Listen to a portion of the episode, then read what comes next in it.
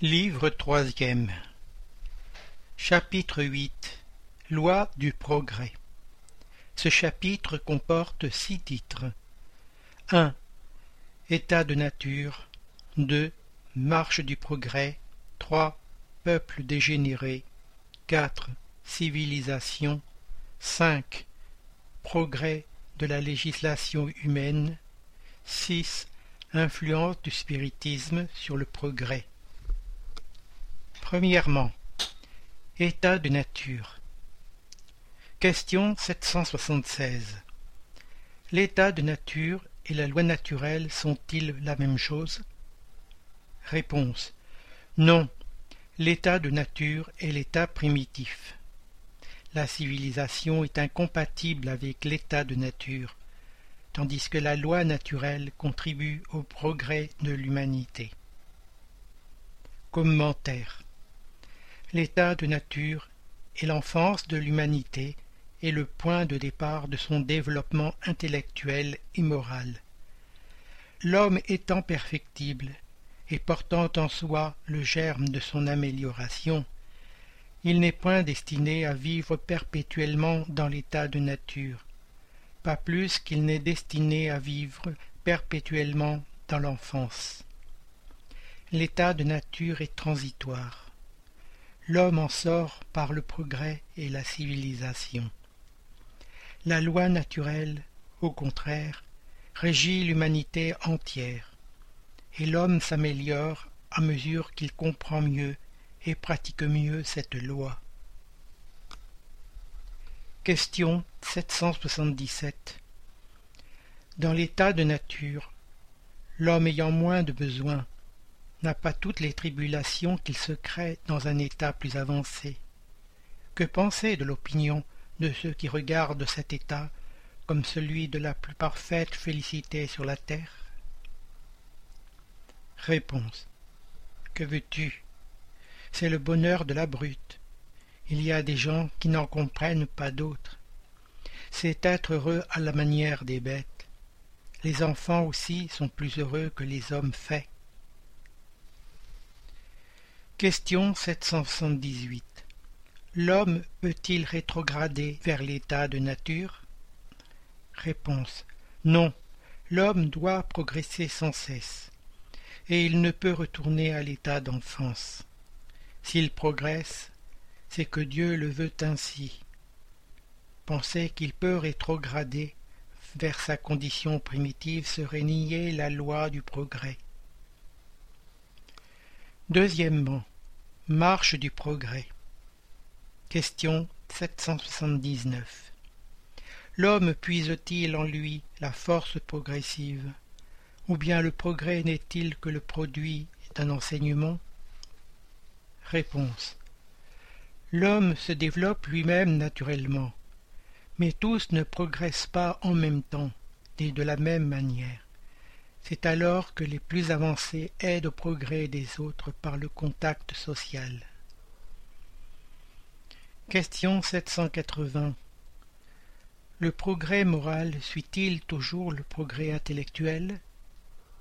Réponse Il en est la conséquence, mais il ne le suit pas toujours immédiatement. Autre question.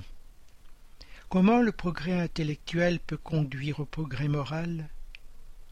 Réponse. En faisant comprendre le bien et le mal.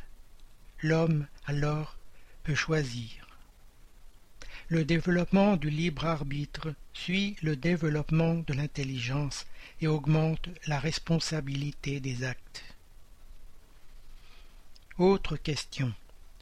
Comment se fait-il alors que les peuples les plus éclairés soient souvent les plus pervertis Réponse. Le progrès complet est le but, mais les peuples, comme les individus, n'y arrivent que pas à pas, jusqu'à ce que le sens moral se soit développé en eux. Ils pensent même se servir de leur intelligence pour faire le mal.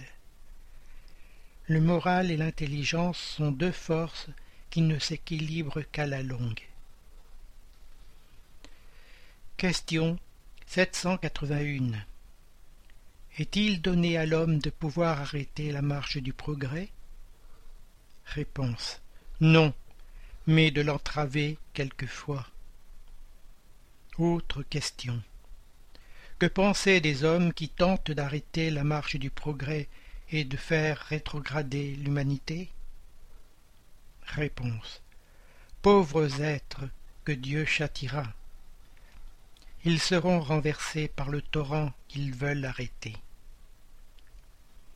Commentaire Le progrès étant une condition de la nature humaine, il n'est au pouvoir de personne de s'y opposer. C'est une force vive que de mauvaises lois peuvent retarder, mais non étouffer. Lorsque ces lois lui deviennent incompatibles, il les brise avec tous ceux qui tentent de les maintenir, et il en sera ainsi jusqu'à ce que l'homme ait mis ces lois en rapport avec la justice divine qui veut le bien pour tous, et non des lois faites pour le fort au préjudice du faible. Question 782 N'y a-t-il pas des hommes qui entravent le progrès de bonne foi en croyant le favoriser, parce qu'ils le voient à leur point de vue, et souvent là où il n'est pas? Réponse. Petite pierre mise sous la roue d'une grosse voiture, et qui ne l'empêche pas d'avancer. Question 783 Le perfectionnement de l'humanité suit-il toujours une marche progressive et lente? Réponse il y a le progrès régulier et lent qui résulte de la force des choses. Mais quand un peuple n'avance pas assez vite, Dieu lui suscite de temps à autre une secousse physique ou morale qui le transforme. Commentaire L'homme ne peut rester perpétuellement dans l'ignorance, parce qu'il doit arriver au but marqué par la Providence. Il s'éclaire, par la force des choses. Les révolutions morales, comme les révolutions sociales, s'infiltrent peu à peu dans les idées. Elles germent pendant des siècles, puis tout à coup éclatent et font écrouler l'édifice vermoulu du passé, qui n'est plus en harmonie avec les besoins nouveaux et les aspirations nouvelles. L'homme n'aperçoit souvent dans ces commotions que le désordre et la confusion momentanée qui le frappent dans ses intérêts matériels. Celui qui élève sa pensée au-dessus de la personnalité admire les desseins de la Providence qui du mal fait sortir le bien. C'est la tempête et l'orage qui assainissent l'atmosphère après l'avoir bouleversée. Question 784 La perversité de l'homme est bien grande, et ne semble-t-il pas marcher à reculons au lieu d'avancer, du moins au point de vue moral? Réponse Tu te trompes. Observe bien l'ensemble et tu verras qu'il avance, puisqu'il comprend mieux ce qui est mal, et que chaque jour il réforme des abus. Il faut l'excès du mal pour faire comprendre la nécessité du bien et des réformes.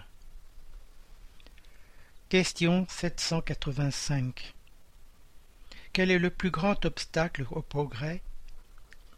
Réponse L'orgueil et l'égoïsme. Je veux parler du progrès moral, car le progrès intellectuel marche toujours. Il semble même, au premier abord, donner à ces vices un redoublement d'activité en développant l'ambition et l'amour des richesses qui, à leur tour, excitent l'homme aux recherches qui éclairent son esprit. C'est ainsi que tout se tient dans le monde moral comme dans le monde physique, et que du mal même peut sortir le bien. Mais cet état de choses n'aura qu'un temps, il changera à mesure que l'homme comprendra mieux qu'il y a en dehors de la jouissance des biens terrestres un bonheur infiniment plus grand et infiniment plus durable. Commentaire Il y a deux espèces de progrès qui se prêtent à mutuel appui, et pourtant ne marchent pas de front. C'est le progrès intellectuel et le progrès moral. Chez les peuples civilisés, le premier reçoit, dans ce siècle-ci, tous les encouragements désirables. Aussi a-t-il atteint un degré inconnu jusqu'à nos jours. Il s'en faut que le second soit au même niveau, et cependant, si l'on compare les mœurs sociales à quelques siècles de distance, il faudrait être aveugle pour nier le progrès. Pourquoi donc la marche ascendante s'arrêterait-elle plutôt que pour le moral que pour l'intelligence? Pourquoi n'y aurait-il pas entre le dix-neuvième et le vingt-quatrième siècle autant de différence qu'entre le quatorzième et le dix-neuvième? En douter serait prétendre que l'humanité est à l'apogée de la perfection, ce qui serait absurde auquel n'est pas perfectible moralement, ce qui est démenti par l'expérience.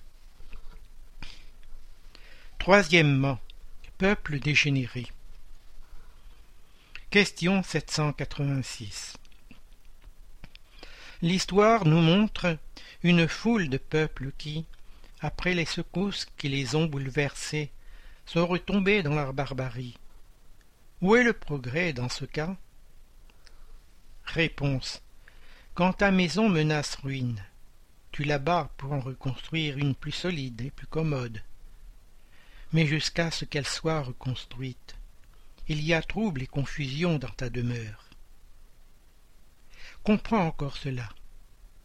Tu étais pauvre et tu habitais une masure. Tu deviens riche et tu la quittes pour habiter un palais. Et puis un pauvre diable, comme tu étais, viens prendre ta place dans ta masure. Et il est encore très content, car avant il n'avait pas d'abri. Eh bien, apprends donc que les esprits qui se sont incarnés dans ce peuple dégénéré ne sont pas ceux qui le composaient au temps de sa splendeur. Ceux d'alors qui étaient avancés sont allés dans des habitations plus parfaites et ont progressé tandis que d'autres moins avancés ont pris leur place, qu'ils quitteront à leur tour. Question 787. N'y a-t-il pas des races rebelles au progrès par leur nature? Réponse. Oui, mais celles-là s'anéantissent chaque jour corporellement. Autre question. Quel sera le sort à venir des âmes qui animent ces races? Réponse. Elles arriveront, comme toutes les autres, à la perfection, en passant par d'autres existences. Dieu ne déshérite personne. Autre question. Ainsi, les hommes les plus civilisés ont pu être sauvages et anthropophages? Réponse. Toi-même, tu l'as été plus d'une fois avant d'être ce que tu es. Question 788 Les peuples sont des individualités collectives qui, comme les individus, passent par l'enfance, l'âge mûr et la dégrépitude. Cette vérité constatée par l'histoire ne peut-elle faire penser que tous les peuples les plus avancés de ce siècle auront leur déclin et leur fin comme ceux de l'Antiquité? Réponse les peuples qui ne vivent que de la vie du corps, ceux dont la grandeur n'est fondée que sur la force et l'étendue, naissent, croissent et meurent, parce que la force d'un peuple s'épuise comme celle d'un homme. Ceux dont les lois égoïstes jurent avec le progrès des lumières et la charité meurent, parce que la lumière tue les ténèbres et la charité tue l'égoïsme. Mais il y a, pour les peuples comme pour les individus, la vie de l'âme, ceux dont les lois s'harmonisent avec les lois éternelles du Créateur vivront et seront le flambeau des autres peuples. Question 789 Le progrès réunira-t-il un jour tous les peuples de la terre en une seule nation? Réponse. Non, pas en une seule nation. Cela est impossible, car de la diversité des climats naissent des mœurs et des besoins différents qui constituent les nationalités. C'est pourquoi il leur faudra toujours des lois appropriées à ces mœurs et à ces besoins. Mais la charité ne connaît point de latitude et ne fait pas de distinction entre la couleur des hommes. Quand la loi de Dieu sera partout la base de la loi humaine, les peuples pratiqueront la charité de l'un à l'autre, comme les individus d'homme à homme. Alors ils vivront heureux et en paix, parce que nul ne cherchera à faire du tort à son voisin, ni à vivre à ses dépens.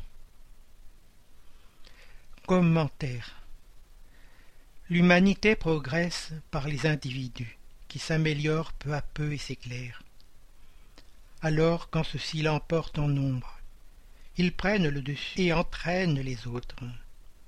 De temps en temps surgissent parmi eux des hommes de génie qui donnent un élan puis des hommes ayant l'autorité, instruments de Dieu, qui en quelques années la font avancer de plusieurs siècles.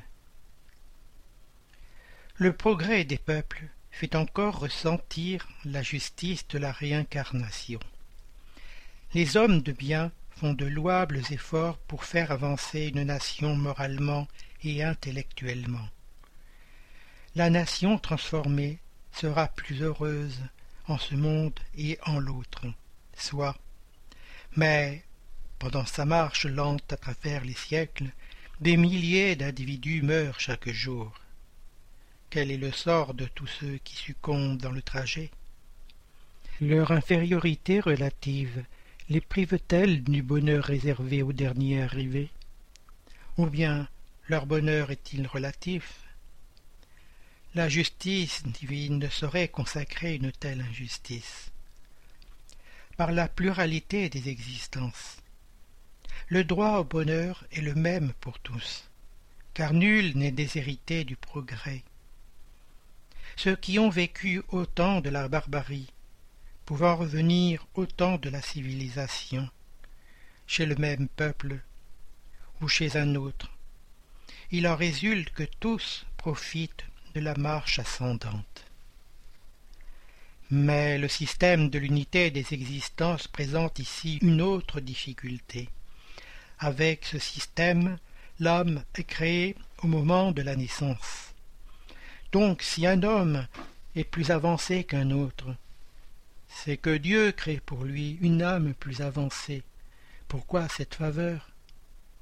Quel mérite a-t-il lui qui n'a pas vécu plus qu'un autre, moins qu'un autre souvent, pour être doué d'une âme supérieure? Mais là n'est pas la principale difficulté. Une nation passe, en mille ans, la barbarie à la civilisation. Si les hommes vivaient mille ans, on concevrait que dans cet intervalle ils eussent le temps de progresser mais tous les jours il en meurt à tout âge. Il se renouvelle sans cesse, de telle sorte que chaque jour en voit apparaître et disparaître. Au bout de mille ans, il n'y a plus trace des anciens habitants. La nation, de barbares qu'elle était, est devenue policée. Qu'est-ce qui a progressé? Sont-ce les individus jadis barbares?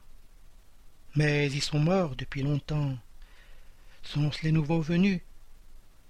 Mais si leur âme est créée au moment de leur naissance, ces âmes n'existaient pas au temps de la barbarie, et il faut alors admettre que les efforts que l'on fait pour civiliser un peuple ont le pouvoir non pas d'améliorer des âmes imparfaites, mais de faire créer par Dieu des âmes plus parfaites. Comparons cette théorie du progrès avec celle donnée par les esprits. Les âmes venues au temps de la civilisation ont eu leur enfance comme toutes les autres, mais elles ont déjà vécu et sont venues avancer avec un progrès antérieur. Elles viennent attirés par un milieu qui leur est sympathique et qui est en rapport avec leur état actuel. De sorte que les soins donnés à la civilisation d'un peuple n'ont pas pour effet de faire créer pour l'avenir des âmes plus parfaites, mais d'attirer celles qui ont déjà progressé, soit qu'elles ont déjà vécu chez ce même peuple au temps de sa barbarie, soit qu'elles viennent d'autre part. Là est encore la clé du progrès de l'humanité tout entière. Quand tous les peuples seront au même niveau pour le sentiment du bien, la terre ne sera le rendez-vous que des bons esprits qui vivront entre eux dans une union fraternelle, et les mauvais s'y trouvant repoussés et déplacés iront chercher dans des mondes inférieurs le milieu qui leur convient, jusqu'à ce qu'ils soient dignes de venir dans le nôtre transformé. La théorie vulgaire a encore cette conséquence que les travaux d'amélioration sociale ne profitent qu'aux générations présentes et futures. Leur résultat est nul pour les générations passées qui ont eu le tort de venir trop tôt et qui deviennent ce qu'elles peuvent, chargées qu'elles sont de leurs actes de barbarie. Selon la doctrine des esprits, les progrès ultérieurs profitent également à ces générations qui revivent dans des conditions meilleures et peuvent ainsi se perfectionner au foyer de la civilisation. Quatrièmement, civilisation. Question 790. La civilisation est-elle un progrès ou, selon quelques philosophes, une décadence de l'humanité? Réponse. Progrès incomplet. L'homme ne passe pas subitement de l'enfance à l'âge mûr. Autre question. Est-il rationnel de condamner la civilisation? Réponse. Condamner plutôt ceux qui en abusent et non pas l'œuvre de Dieu. Question 791. La civilisation s'épurera-t-elle un jour de manière à faire disparaître les maux qu'elle aura produits? Réponse. Oui, quand le moral sera aussi développé que l'intelligence. Le fruit ne peut venir avant la fleur. Question 792. Pourquoi la civilisation ne réalise-t-elle pas immédiatement tout le bien qu'elle pourrait produire? Réponse. Parce que les hommes ne sont pas encore prêts ni disposés à obtenir ce bien. Autre question. Ne serait-ce pas aussi parce qu'en créant de nouveaux besoins, elle surexcite des passions nouvelles? Réponse. Oui, et parce que toutes les facultés de l'esprit ne progressent pas en même temps. Il faut le temps pour tout. Vous ne pouvez attendre des fruits parfaits d'une civilisation incomplète. Question 793. À quel signe peut-on reconnaître une civilisation complète? Réponse. Vous la reconnaîtrez au développement moral. Vous vous croyez bien avancé, parce que vous avez fait de grandes découvertes et des inventions merveilleuses, que vous êtes mieux logé et mieux vêtu que des sauvages. Mais vous n'aurez vraiment le droit de vous dire civilisé que lorsque vous aurez banni de votre société les vices qui la déshonorent, et que vous vivrez entre vous comme des frères en pratiquant la charité chrétienne. Jusque-là, vous n'êtes que des peuples éclairés, n'ayant parcouru que la première phase de la civilisation. Commentaire. La civilisation a ses degrés comme toute chose. Une civilisation incomplète est un état de transition qui engendre des maux spéciaux inconnue à l'état primitif, mais elle n'en constitue pas moins un progrès naturel, nécessaire, qui porte avec soi le remède au mal qu'il fait. À mesure que la civilisation se perfectionne, elle fait cesser quelques-uns des maux qu'elle a engendrés, et ces maux disparaîtront avec le progrès moral. De deux peuples arrivés au sommet de l'échelle sociale, celui-là seul peut se dire le plus civilisé, dans la véritable acception du mot, chez lequel on trouve le moins d'égoïsme, de cupidité et d'orgueil, où les habitudes sont plus intellectuelles et morales que matérielles, où l'intelligence peut se développer avec plus de liberté, où il y a le plus de bonté, de bonne foi, de bienveillance et de générosité réciproque, où les préjugés de caste et de naissance sont le moins enracinés, car ces préjugés sont incompatibles avec le véritable amour du prochain, où les lois ne consacrent aucun privilège et sont les mêmes pour le dernier comme pour le premier, où la justice s'exerce avec le moins de partialité, où le faible trouble toujours appui contre le fort, où la vie de l'homme, ses croyances et ses opinions sont le mieux respectées, où il y a le moins de malheureux, et enfin, où tout homme de bonne volonté est toujours sûr de ne point manquer du nécessaire.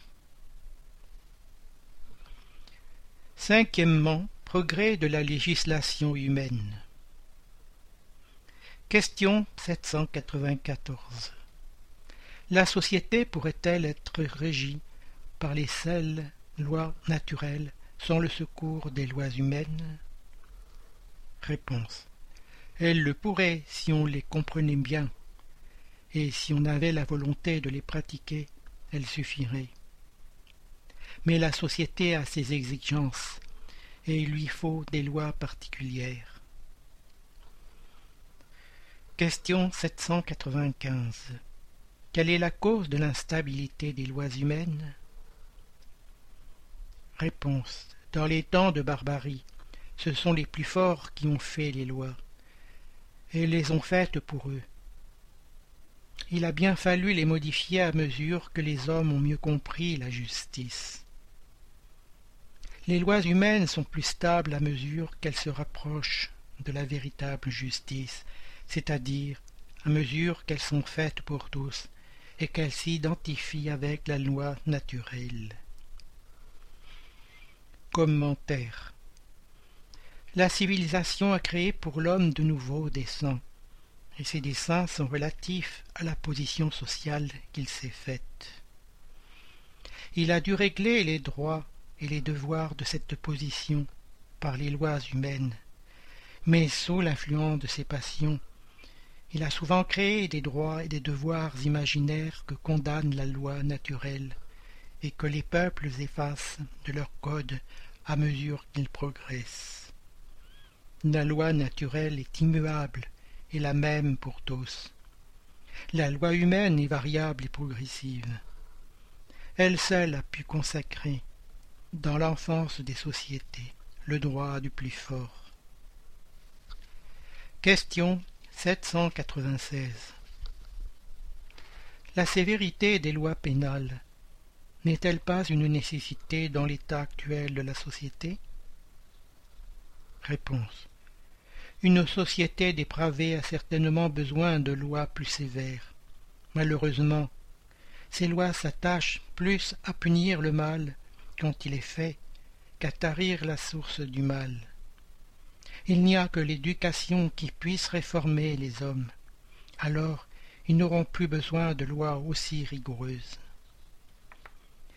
Question 797 Comment l'homme pourra-t-il être amené à réformer ses lois? Réponse Cela vient naturellement par la force des choses et l'influence des gens de bien qui le conduisent dans la voie du progrès il y en a déjà beaucoup réformés, et il en réformera bien d'autres. Attends. Sixièmement, influence du spiritisme sur le progrès. Question 798.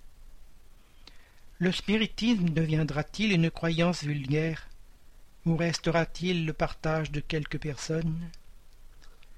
Réponse.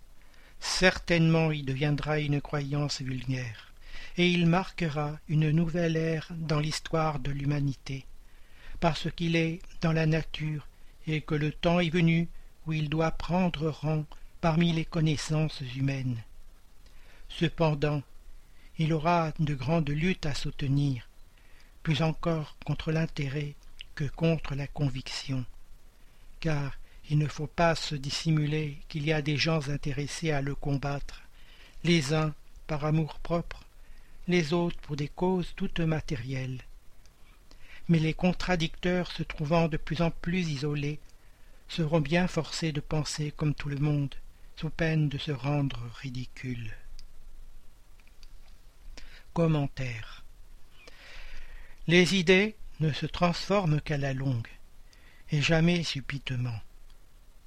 Elles s'affaiblissent de génération en génération, et finissent par disparaître peu à peu avec ceux qui les professaient, et qui sont remplacés par d'autres individus, imbus de nouveaux principes, comme cela a lieu pour les idées politiques. Voyez le paganisme. Il n'est certes personne aujourd'hui qui professe les idées religieuses de ces temps-là. Cependant, plusieurs siècles après l'avènement du christianisme, elles ont laissé des traces que la complète rénovation des races seule a pu effacer. Il en sera de même du spiritisme. Il fait beaucoup de progrès, mais il y aura encore pendant deux ou trois générations un levain d'incrédulité que le temps seul dissipera. Toutefois, sa marche sera plus rapide que celle du christianisme, parce que c'est le christianisme lui-même qui lui ouvre les voies et sur lequel il s'appuie. Le christianisme avait à détruire. Le spiritisme n'a qu'à édifier. Question 799 De quelle manière le spiritisme peut-il contribuer au progrès? Réponse En détruisant le matérialisme, qui est une des plaies de la société. Il fait comprendre aux hommes où est leur véritable intérêt. La vie future n'étant plus voilée par le doute, l'homme comprendra mieux qu'il peut assurer son avenir par le présent. En détruisant les préjugés de secte, caste et de couleur, il apprend aux hommes la grande solidarité qui doit les unir comme des frères.